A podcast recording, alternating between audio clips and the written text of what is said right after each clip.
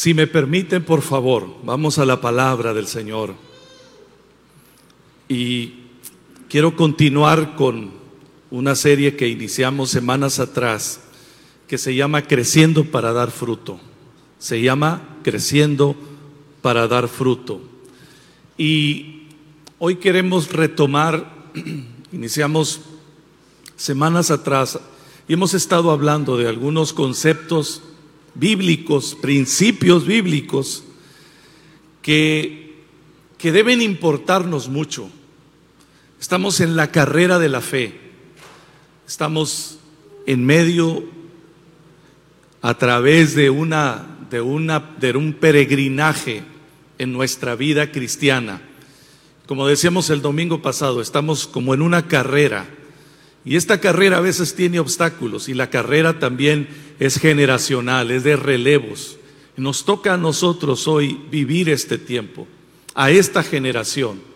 El día de mañana vendrán detrás de nosotros otros corredores y quizás, no digo quizás, es un hecho que muchos de nuestros hijos y discípulos que están hoy aquí entre nosotros, jóvenes, nuevos discípulos, tomarán la estafeta y correrán dirigiendo a la iglesia. Y me alegro de que así sea. Debe ser así. Tiene que ser así.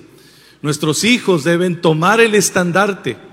Los nuevos discípulos deben continuar la carrera con fidelidad. Deben saber afirmar, deben seguir afirmando que la fidelidad de Dios es grande, como, como dice el canto. La fidelidad de Dios es grande y el Señor siempre será fiel. Ocupémonos nosotros de ser fiel. Pero se trata de dar fruto. Se trata de dar fruto. No se trata solamente de crecer numéricamente. Hay muchos, hay muchas cosas, logros, lecciones que hemos aprendido durante estos últimos años. Esta iglesia, esta iglesia local está por cumplir 90 años de vida. ¿Cuántos dan gloria a Dios por eso? En el año, en el siguiente año, 2022, esta iglesia local, la primera iglesia local de la iglesia de Dios en México, cumplirá 90 años, hermanos queridos. 90 años, casi un siglo. Esta fue la primera iglesia de Dios en México y algunos aseguran que en Latinoamérica. Así que tenemos muchas razones para celebrar la fidelidad de Dios. Si el Señor lo permite, en la cuestión de la pandemia y todo eso, esperamos tener nuestra convención que hace tres años no podemos tener. Esperamos tener una convención para celebrar estos 90 años como territorio, como iglesia de Dios en todo el país, en las diferentes convenciones. Pero acá, desde que inicie el año, nosotros vamos a empezar en modo celebración. Gloria a Dios. ¿Cuántos se alegran de eso? Porque el Señor ha sido fiel. 90 años donde se ha sembrado la palabra. 90 años que la semilla ha sido sembrada con lágrimas, ha habido pruebas, ha habido tribulaciones y algunas han sido dramáticas, dolorosas, pero también Dios ha sido fiel. Amados, de esta iglesia han nacido otras iglesias. De esta casa han salido varios ministros que han ministrado y siguen ministrando, ministrando la palabra del Señor. Ha dado fruto la obra del Señor. Así que hay muchas razones para celebrar pero a veces el fruto no viene como nosotros lo esperamos. Quisiéramos ver un árbol, un árbol como este arbolito que está ahí en la pantalla, frondoso, vigoroso, verde, porque se trata de dar fruto. Pero a veces, para que el árbol dé fruto, le cuesta las hojas, le cuesta el follaje. A veces se queda sin follaje, se ve triste, se ve como un ciruelo, de esos ciruelos que, vemos aquí, los famosos yoyomos, ¿verdad? Que cuando dan fruto no tienen ninguna hoja, pero dan fruto. Y a veces el fruto llega y no llega como quisiéramos, pero el fruto debe llegar. A esta iglesia le ha costado mucho dar fruto. A ti y a mí nos cuesta y nos costará dar fruto, pero debemos dar fruto porque solamente con el fruto viene la satisfacción. Solo con el fruto viene la verdadera satisfacción de haber logrado o de haber hecho, de estar viviendo lo que Dios quiere que hagamos.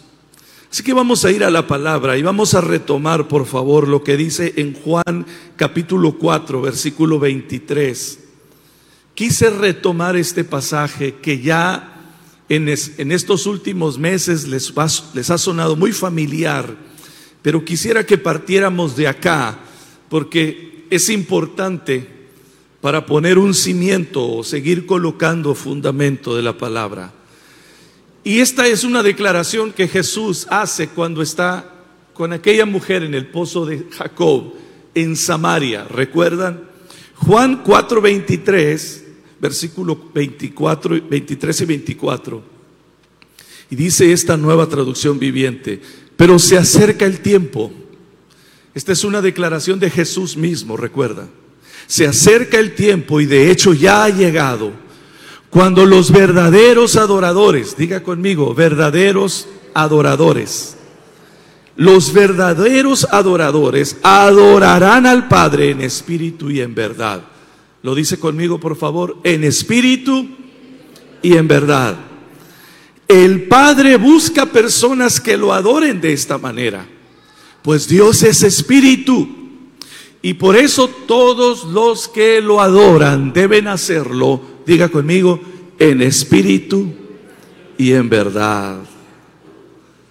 La hermosa versión clásica dice, mas la hora viene y ahora es, cuando los verdaderos adoradores adorarán al Padre en espíritu y en verdad. Y este es un concepto, por sencillo que se escuche, este es un concepto muy poderoso muy poderoso. Porque hablando de crecer y dar fruto, tenemos que centrarnos, querida iglesia, en este principio, verdaderos adoradores. Y para ser verdaderos adoradores necesitamos hacerlo en espíritu y en verdad, porque así creceremos para dar fruto. Y eso es lo que vamos a retomar en esta, en esta enseñanza, en esta palabra.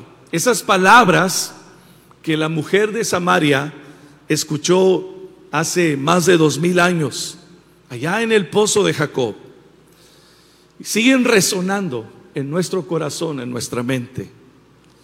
Aquella mujer iba diariamente al pozo de Jacob y el evangelista resalta que lo hacía en una hora muy poco común. Esa hora a la que ella iba, acostumbraba a ir, o en la hora en que Jesús la encontró, era, era equivalente al mediodía. Los que han estado en, aquella, en aquel lugar o han escuchado saben que el clima de allá es muy cercano al, al clima de acá, muy extremoso, hace mucho calor, hace mucho calor. Que por cierto, ahora recientemente estuvimos en San Luis y el día que precisamente estábamos sepultando a mamá, los que han estado allá, no 48.5 grados marcaba el termómetro del carro a las 7 de la tarde. O sea, para cualquiera que diga aquí hace calor, olvídese, estamos en la gloria. Esta mujer acostumbraba a ir a las 12 del día porque creo que lo menos que quería era encontrarse con personas. Jesús se encontró con ella. ¿eh? En la agenda de Dios estaba apuntada esa cita. Y empezó con ella un diálogo. Y en este diálogo es donde surge esta declaración tan poderosa, tan especial, que resume precisamente lo que queremos entender, lo que queremos abordar, los verdaderos adoradores. ¿Qué significa, mis amados hermanos y amigos? ¿Qué significa adorar en espíritu y en verdad? Porque solamente en espíritu y en verdad vamos a crecer, vamos a tener un verdadero crecimiento, que dé fruto. Porque el fruto bendice, nos bendice a nosotros, pero también bendice a muchos más. El fruto, dar fruto. Y aquella mujer samaritana, pese a toda su necesidad, porque ella estaba a esa hora del día por sus traumas, por su necesidad, por su situación personal, Jesús le revela esto y le dice, eres, ella estaba tan necesitada que había tenido cinco maridos y vivía con, con un hombre que no era su marido. Y Jesús le revela esto no para avergonzarla, no para exponerla, porque estaban a solas, sino para mostrarle su verdadera necesidad. Porque ella, pese a su condición, observamos en el diálogo de, Juan capítulo 4, que ella empieza hablar con Jesús con, sus, con los preceptos religiosos que ella había aprendido por tradición. Y le dice, ¿cómo tú siendo judío te acercas conmigo que soy una mujer y soy samaritana? Y Jesús le pide agua y le dice, si tú conocieras quién es el que habla contigo, no solamente le darías agua, sino tú le pedirías de beber. Aquella mujer se escandaliza y le dice, ¿cómo te crees tú mayor que nuestro padre Jacob que nos dio este pozo? Escúchame, una mujer traumatizada, sumamente necesitada, pero cuando se llegó el momento, sacó a la luz lo único que ella había aprendido, preceptos religiosos, tradiciones sin vida, que no le habían ayudado a ella, pero estaban ahí. ¿Acaso eres mayor que nuestro padre Jacob? Ustedes los judíos dicen que se debe adorar allá en Jerusalén, pero nosotros decimos que debemos adorar en este monte, el monte Gerizim, que está ahí en la zona de Samaria, un territorio bajo la autoridad palestina o así llamada en este momento, los que han estado por ahí. Y entonces ella comenzó, trató de enfrascarse en un diálogo, una discusión religiosa. Y a mí me hace recordar y me hace ver esta situación que aquella discusión que, que podía haber sido superficial, Jesús va directo a su corazón.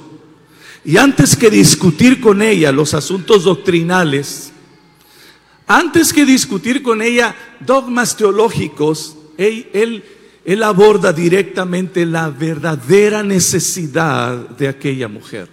Amados hermanos y amigos, los preceptos y las tradiciones religiosas sin vida suelen ser suelen ser aceptados por muchos a pesar de no dar resultados para la mayoría de ellos. Escuche por favor con atención.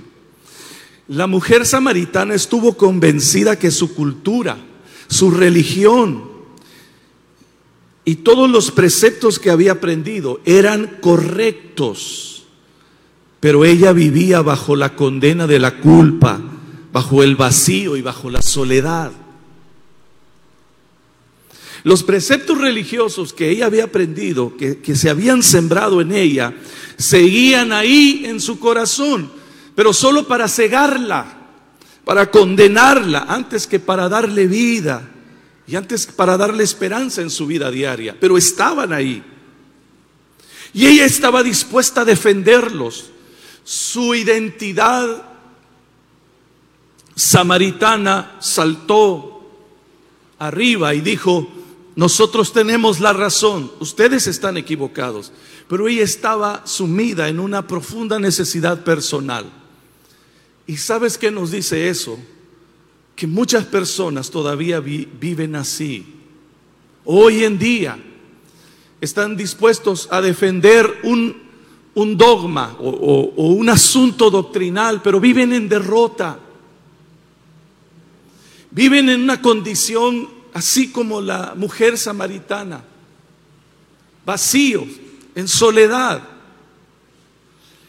Y como que es una reacción humana, como que de algo tenemos que aferrarnos para no sentirnos tan mal, para no sentirnos tan segregados o, rechazados.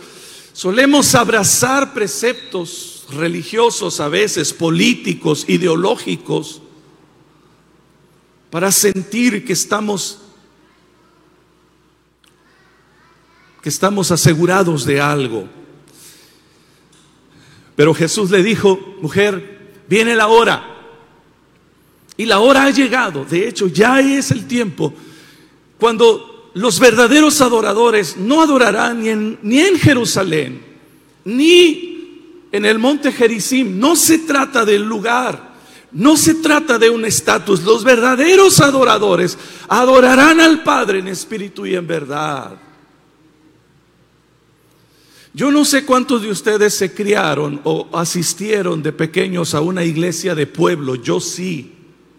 Yo no me formé en una iglesia central. O sea. Y cuando íbamos a la iglesia central, no esta, para nada, aquí no pasaba esto.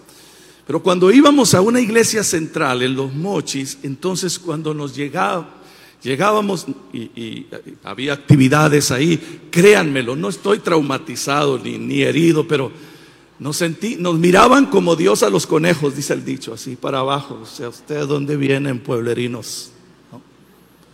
Eso pasaba en nuestra iglesia. Sucedía. Díganme, ya no sucede, dígalo, ya no pasa.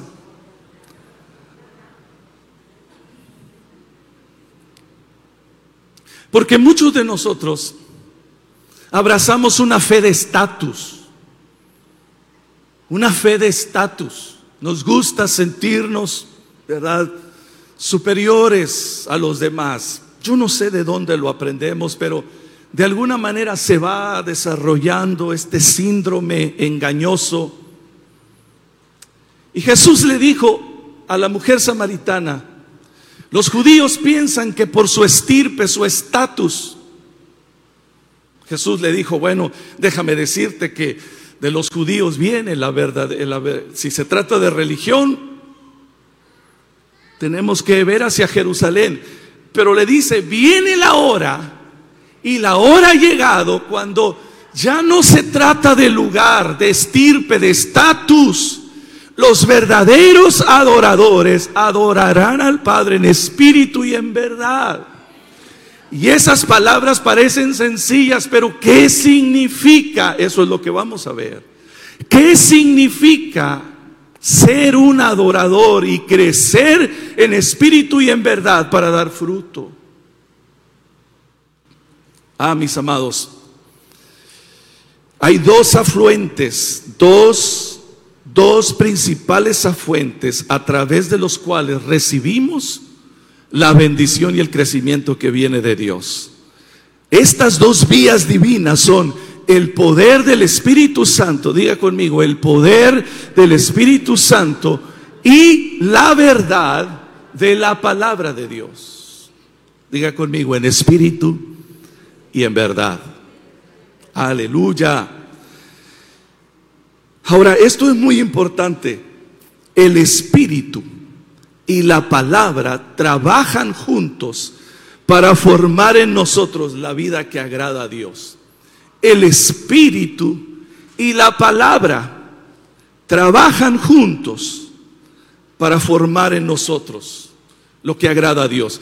Los verdaderos adoradores, querida iglesia, hijos queridos, amados discípulos, los verdaderos adoradores, el que sigue por favor, los verdaderos adoradores son aquellos que buscan la vida del Espíritu y también la luz de la palabra de Dios. Gloria a Dios. Se lo dejo un momento para que trate de asimilarlo mejor. Los verdaderos adoradores son aquellos que buscan la vida del Espíritu, el poder del Espíritu y la luz y la verdad de la palabra de Dios. Una cosa no puede ir sin la otra. Jesús les dijo a los discípulos, el Señor les dice, la palabra que yo les he dado son espíritu y son vida. Mis palabras son espíritu y son vida.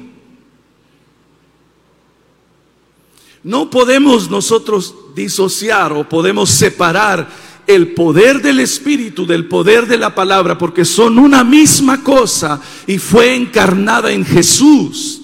Él es el verbo de Dios que encarna el poder del Espíritu y la verdad de la palabra del Señor. Gloria a Dios. Mis hermanos, nuestra fe se fortalece cuando echamos mano de estos dos instrumentos sobrenaturales, el Espíritu y la verdad de Dios. Y creo que necesitamos con urgencia en este tiempo, hijos, jóvenes, muchachos, Hermanos y hermanas, necesitamos con urgencia estos dos motores. Vamos a verlos así, como dos remos o dos motores que impulsan a la iglesia. Son dos recursos poderosos que Jesús nos dejó para esta tarea de hacer discípulos. La verdad de la palabra y el poder del Espíritu. La vida del Espíritu y la luz de la palabra. ¿Y qué significa eso? Significa que una vida que agrada a Dios y que da fruto está formada por dos ingredientes principales. Vea conmigo, diga conmigo, devoción y compromiso.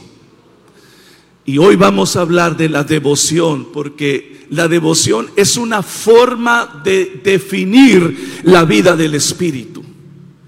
Si hemos de ser adoradores que adoran, que crecen, que sirven a Dios en espíritu y en verdad, hablaremos primero del Espíritu y lo vamos a asociar con la palabra. Creo que una de las cosas que, que mayor captura la vida del Espíritu es la devoción.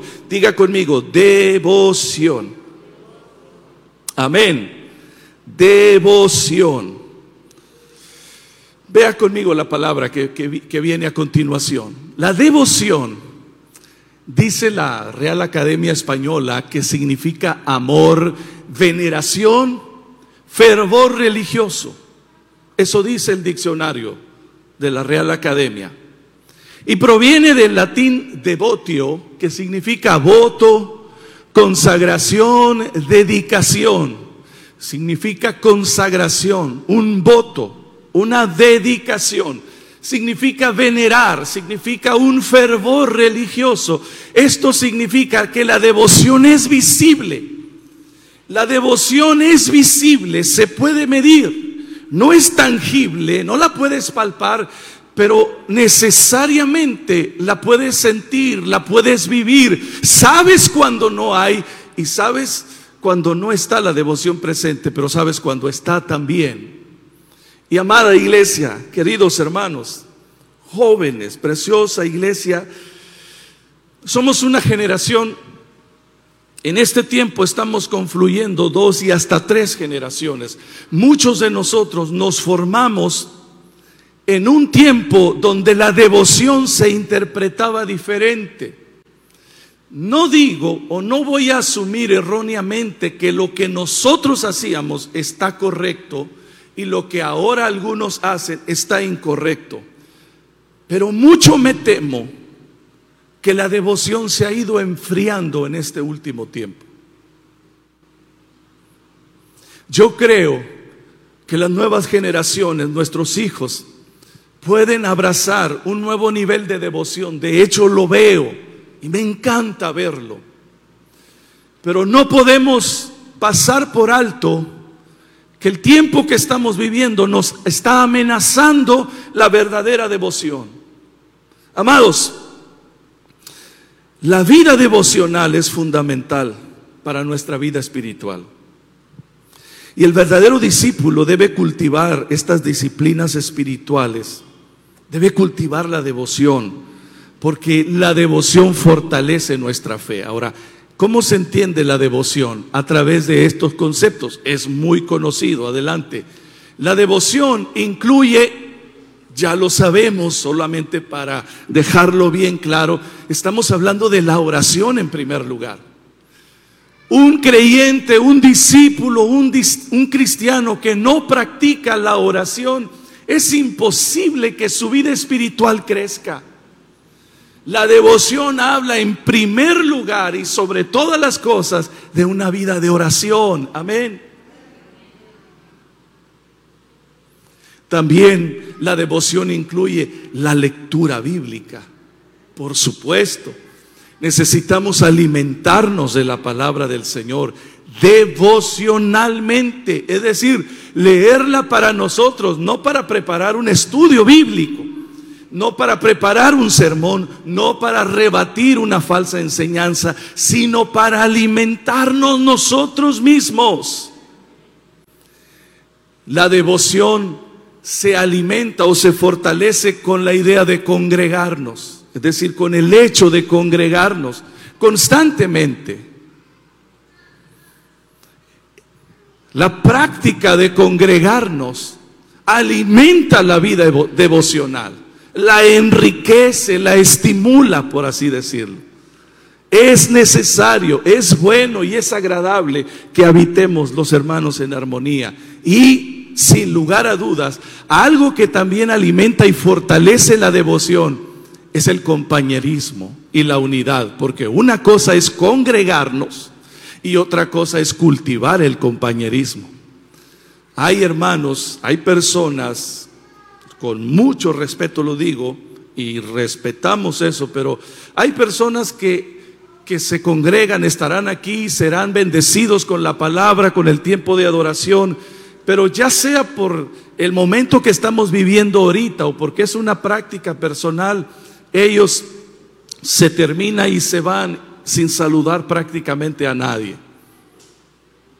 Y yo sé que en este momento debemos ser muy cuidadosos Perdónenme, ¿verdad? Pero estoy hablando de aquellos que lo hacen como una práctica, pensando, bueno, yo ya cumplí, ya fui. Qué bueno que estuviste, qué bueno que estuviste acá y recibiste la palabra de Dios y adoraste a Dios. Pero hay algo que también alimenta tu vida devocional, el compañerismo, la unidad con tus hermanos en Cristo. Alguien dice amén. Amados, Devoción no es un sentimiento, es una actitud. Queridos hijos, muchachos, devoción no es un sentimiento solamente, es una actitud. Y nuestra devoción a Dios reflejará siempre un anhelo por conocerlo más, un anhelo por entenderlo, por agradarlo más a Dios.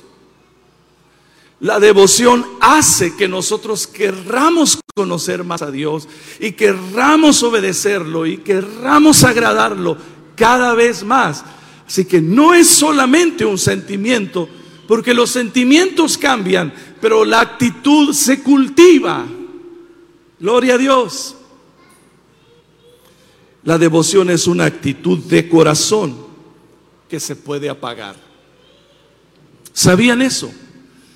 De hecho, lo hemos estado viviendo. Estoy hablando de la iglesia en general. Muchos pastores están aterrados por el tiempo que estamos viviendo y los, y los entiendo.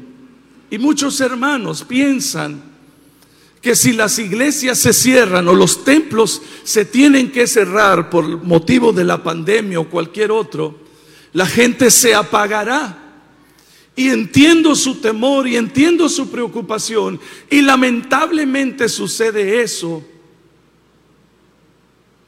Pero la devoción se debe cultivar en el lugar donde estemos. No importa las circunstancias, la devoción se debe cultivar cada día, mis amados, pero es una actitud que se puede apagar. Se puede apagar con la decepción, se puede apagar con el pecado, se puede apagar con la avaricia. Un corazón donde alguna vez ardió la llama de la fe puede apagarse la devoción. Y tú conoces quizás personas muy cercanas en las que está sucediendo eso. O quizás has pasado por esta situación, o quizás estás pasando por esta situación. La devoción se puede apagar. Y eso es lo que nosotros tenemos que cuidar. Porque la devoción no puede depender de las circunstancias, amados. Y como, como tú, todos nosotros luchamos con mantener la llama de la devoción ardiendo, la llama del Espíritu, la llama del anhelo por el Señor, del anhelo por su presencia, del anhelo por su palabra. Pero es algo que debemos cultivar. Y hay muchos preciosos hermanos que están culpando a las circunstancias cuando ven que su corazón se apagó, que su devoción ha disminuido. Lo que han hecho, la decepción los ha cegado. Porque hay muchos preciosos hermanos que están decepcionados. Y te entiendo muy bien. Yo sé lo que es luchar con la decepción. Y creo que aquí todos nosotros hemos pasado, quizás estamos pasando, por una estación difícil. La decepción te desinfla, como que te desarma y te ciega finalmente. Pero no puede prevalecer. Ese sentimiento no es más fuerte que un espíritu que se consagra a Dios, que busca al Señor, que clama a Dios, que busca y clama al Señor. Amados, pero es cierto que el pecado y la avaricia también apagan la decepción, ¿no es cierto? Muchos de nosotros cometemos el error de señalar a quien está pasando por un momento difícil sin saber que el día de mañana podemos caer nosotros en la misma trampa. Y el libro de Efesios capítulo 6 dice que cuando vayamos a firmar al hermano, tengamos en cuenta que nosotros también podemos estar en esa misma condición el día de mañana. No sea que tú también seas tentado, dice, afrontalo o confróntalo, afírmalo con espíritu de mansedumbre, dice Efesios capítulo 6. Así que cuando tú veas a un hermano desalentado, decepcionado, desinflado, distraído, afírmalo con espíritu de mansedumbre. Es necesario que ayudemos a otros a levantar su devoción, a fortalecer su devoción, porque en este tiempo hay muchos que están cayendo en esa trampa. Diga conmigo, muchos. No lo digo yo, lo dice la palabra del Señor. El mismo Jesús lo dice aquí en Mateo capítulo 24. Mira, mira lo que dice Jesús.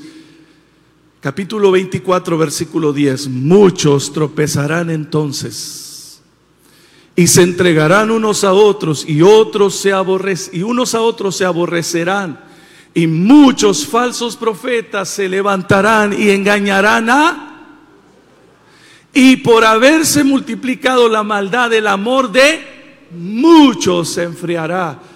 Me duele, se me arruga el corazón escuchar cuatro veces en dos versículos la palabra muchos, pero lo está diciendo Jesús. Yo podría decirle, Señor, se te pasó la dosis. Muchos. Y una característica de los tiempos finales o de los tiempos de crisis es que muchos se apagan. No digo que se pierdan, pero se apagan. Su devoción se apaga, así como nos hemos apagado tú y yo más de una ocasión. Es algo real. Y el Señor no deja de amarnos. El Padre no deja de vernos con misericordia. El Espíritu Santo no deja de anhelarnos cuando estamos apagados. Pero cuando estamos apagados nos cegamos. Cuando la devoción se enfría, se ciega nuestra percepción y no podemos ver lo que Dios ya está haciendo o quiere hacer. Y Jesús dijo, por haberse multiplicado la maldad, el amor de muchos se enfriará. Porque una característica de estos tiempos de crisis es que se levantan muchos falsos profetas, muchos falsos maestros que en vez de levantarte, que en vez de afirmarte en la fe de la palabra y en la fe del Señor, hacen que pongas tus ojos en ellos mismos, pero no en el Señor. Una característica de los falsos maestros es que son muy carismáticos y tienen mucha habilidad para lograr seguidores, simpatizantes, followers. Pero que lo que logran es que esos seguidores los sigan a ellos y no a Jesús que crean a sus palabras y no a las palabras de Jesús. Y entonces es lo que el Señor dice, muchos falsos profetas se levantarán, diga conmigo, se levantarán. La palabra se levantarán es que serán puestos o se pondrán en lugares muy visibles, ya sea a través de las redes o ya sea de forma física presencial, pero amados hermanos, estamos viviendo en un tiempo donde hay muchos falsos profetas y a unos de ellos, los más populares, son los más peligrosos. No digo que todos. Y nosotros necesitamos el discernimiento del Espíritu. No todo el que te habla bonito y se acomoda a tus circunstancias te edificará. Y no todo el que te haga sentir mal con la palabra del Señor, no todo te dañará. Porque a veces la palabra de Dios es como una espada de dos filos que atraviesa el alma, los pensamientos, discierne las intenciones del corazón, pero te edifica, te restaura, te levanta y te hace volver del error.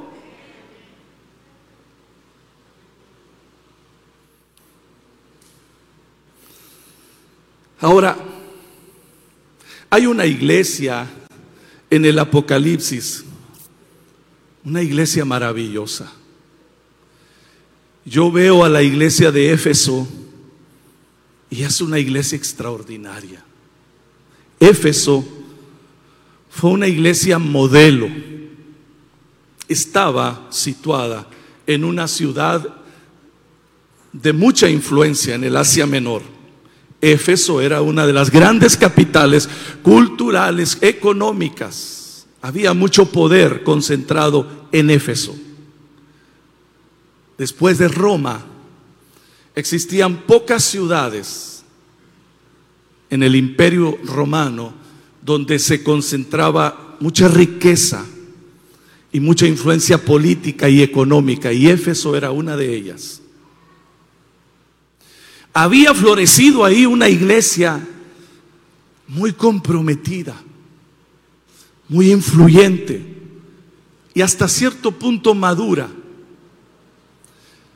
Pablo escribe a la iglesia de Éfeso desde, desde una prisión en Roma y es una de las epístolas más espirituales, una de las cartas que él escribió con mayor profundidad espiritual teológica.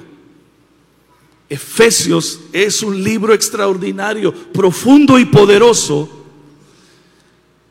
Pero cuando el Señor le habla a la iglesia de Éfeso, cuando a través del apóstol Juan el Señor le habla a la iglesia de Éfeso, unos cuantos años después de que Pablo escribiera a esta iglesia hermosa, el Señor le dice esto, una iglesia que perdió la devoción. Escucha esto. El Señor le dice en Apocalipsis 2, del 2 al 5, yo conozco tus obras y tu arduo trabajo y paciencia. Y sé que no puedes soportar a los malos. Y has probado a los que se dicen ser apóstoles y no lo son. Y los has hallado mentirosos has sufrido y has tenido paciencia y has trabajado arduamente por amor de mi nombre y no has desmayado. ¡Wow! que Jesús me dijera estas palabras a mí, a este siervo inútil. Qué dichosa fue la iglesia de haber recibido de Jesús esta afirmación. Ah, pero dice el versículo 4, pero tengo contra ti que has dejado tu primer amor. Se te apagó la devoción. Recuerda, por tanto, de dónde has caído. Has caído. Y arrepiéntete. Y vuelve a tu primer amor. Vuelve a las primeras obras. Porque si no pasa eso, vendré a ti. Te quitaré el candelero de su lugar. Si no te has arrepentido, mi presencia no estará contigo.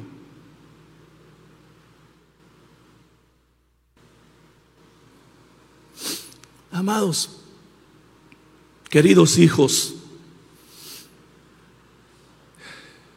hermanos discípulos preciosos, creyentes, la iglesia de Éfeso fue elogiada por su diligente sentido de responsabilidad. Ellos eran muy celosos de la sana doctrina. Ellos fueron muy trabajadores y muy perseverantes.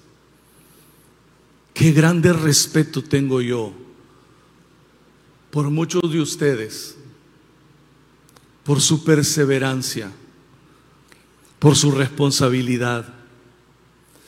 Porque pese a las pruebas, y estoy hablando de muchos años, no, no, de las últimas que hemos vivido juntos, sino de muchos más atrás, yo a veces le digo a mi esposa, yo creo que yo no hubiera aguantado tanto. ¿Cómo?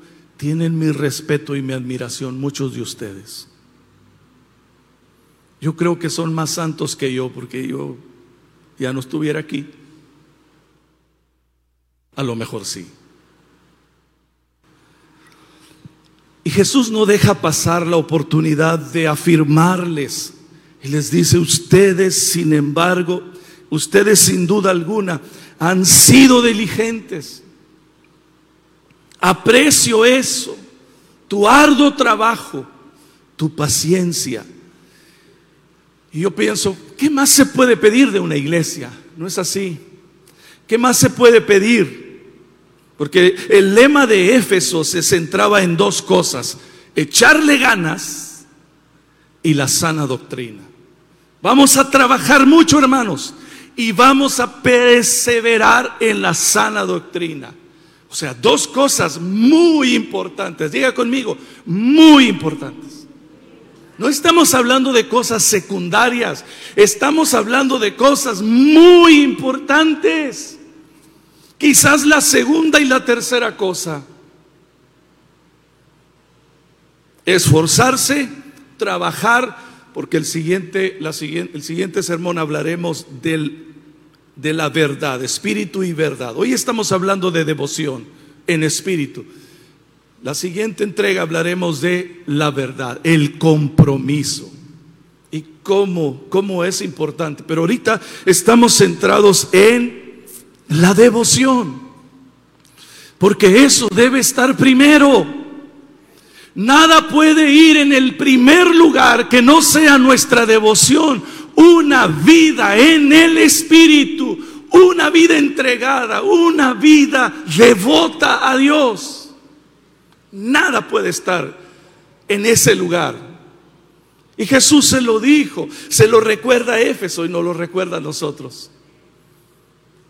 Y no le dice, ahí te encargo, no.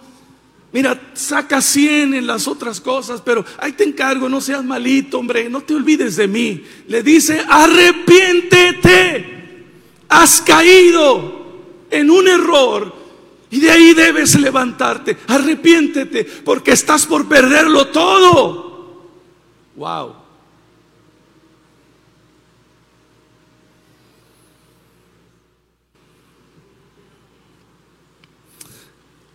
La iglesia de Éfeso estaba muy activa. Siguiente, por favor. La iglesia de Éfeso estaba muy activa en la obra del Señor, pero se habían olvidado del Señor de la obra. ¿Te ha pasado eso?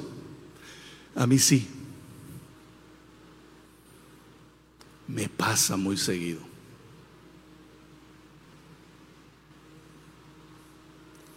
Estar muy activos en la obra del Señor puede hacernos descuidar al Señor de la obra. Ellos dejaron la gracia, descuidaron la comunión con el Espíritu Santo y se apartaron de su intimidad para involucrarse en un activismo asfixiante, agotador y sin fruto. Y cuando uno se pone a echarle ganas, hermanos, por cuando piensas que el echarle ganas es donde va a estar el fruto y el resultado, te das cuenta que no solo depende de echarle ganas. He visto por muchos años a preciosos hermanos que se comprometen, se arremangan las mangas, se ponen en modo siervo. Qué, qué lindo es cuando un hombre, una mujer se activa en modo siervo y cuando dice, aquí estoy Señor, ¿qué se necesita? Cuente conmigo, cuenta conmigo Señor, cuenta conmigo iglesia.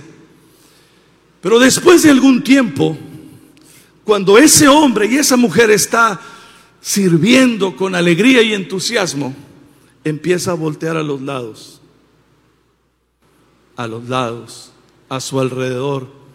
Y luego dice algo así como esto, ¿qué pasa con los demás?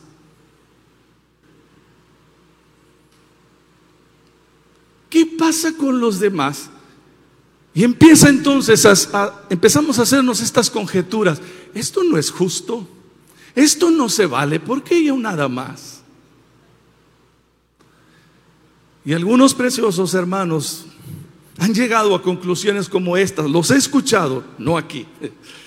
Decir, pastor, yo antes le echaba muchas ganas, pero me decepcionaron, me lastimaron, me engañaron y me di cuenta que no vale la pena trabajar tanto.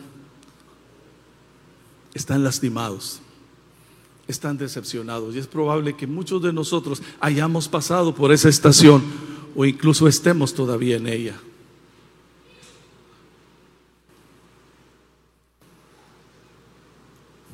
Éfeso, la iglesia activa, ellos habían logrado un estatus. Yo creo que las demás iglesias dijeron, decían algo así como, no, cuidado con los de Éfeso, no se les va una. Cuidado con esos hermanos, son celosos de la doctrina, ya habían logrado ese estatus. Y tú sabes, cuando una iglesia tiene un estatus, no precisamente es una ventaja, es un peligro, porque empezamos a confiar de ese estatus. Ellos fueron elogiados por su esfuerzo, su celo doctrinal, pero Jesús les urge al arrepentimiento. Ellos no miraban el peligro, mis hermanos. Su devoción les había apagado lentamente. Se había apagado su devoción y había desplazado también la sencillez y la humildad. Ah, yo veo esto en los siervos del Señor. Por eso usted tiene que orar siempre por sus pastores, porque siempre estamos expuestos a este terrible peligro, a esta trampa mortal. En los pastores, en los líderes que estamos muy involucrados en el trabajo del Señor, es muy común que se apague la devoción. Y cuando se apaga la devoción, también se lleva con ella la sencillez y la humildad. Y cuando usted nos lleve en oración, como sé que lo hace, por favor, ponga esto en la primera prioridad. Yo sé que muchos están orando por nosotros, por los pastores, que el Señor nos libre del COVID. Siga orando, por favor. No queremos ser parte de las estadísticas. Algunos muy amorosamente me han dicho, pastor, cuídese mucho, por favor, no se exponga. Y créame que hago mi mayor esfuerzo. Pero cuando ore por nosotros, yo sé que lo hace, por favor ponga esto que le digo en el renglón número uno. Que la devoción no se apague. Que nuestro amor por el Señor no se apague. Que no pongamos otra cosa en primer lugar porque el día que eso suceda se compromete todo.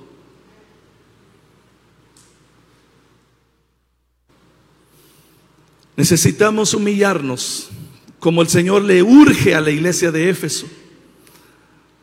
Ellos no miraron el peligro, pero necesitamos humillarnos, necesitamos reconocer que a veces las responsabilidades, las actividades de la iglesia nos impiden ver cómo nos apartamos del Señor. Suelo decirle a los pastores y a los líderes, que el ministerio no siempre nos acercará más a Dios, a veces nos aleja del Señor. Por esta razón. He escuchado a muchos preciosos hombres y mujeres, pastores, decir, ¿cómo amo el ministerio? Y no los he escuchado decir que así aman al Señor. Porque el ministerio, por hermoso, por glorioso que sea, puede alejarnos del Señor. Podemos caer en lo que cayó Éfeso. Un día el Señor encuentra a su amada,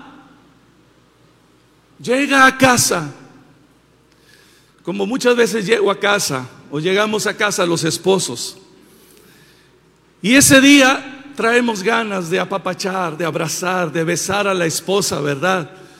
¿Por qué? No sé, pero de esos días que y entonces esperamos que ella está en la puerta o que ella esté por ahí y cuando hagamos los brazos, ella se lance a nuestros brazos y nos abrace.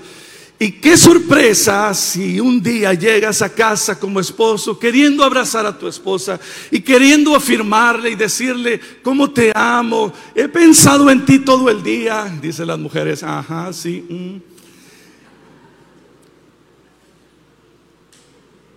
Y entonces te la encuentras en el pasillo y abres los brazos y ella está vestida de sierva.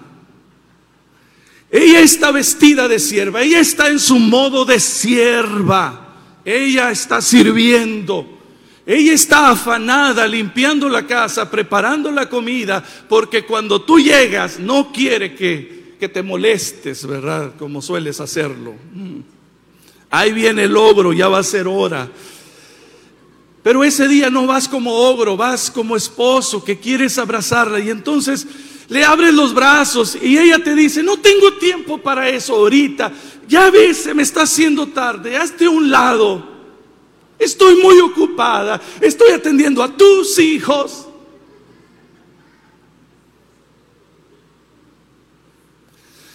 Y entonces el Señor le dice a Éfeso, has descuidado lo más importante. Estás muy ocupada en la obra que te encomendé, pero te has olvidado de mí. Te has olvidado de mí. Arrepiéntete. Mira hasta dónde has caído. Mira hasta dónde has llegado. Has ido lejos. Y amados hermanos, amigos, queridos hijos, necesitamos escudriñar nuestro corazón. Necesitamos permitirle al Espíritu Santo, porque solamente Él puede escudriñar nuestro corazón y mirar dentro de Él, que ilumine nuestro entendimiento, nos permita ver con claridad bajo cuáles motivaciones estamos sirviendo, estamos viviendo en este tiempo. Bajo cuáles motivaciones estamos caminando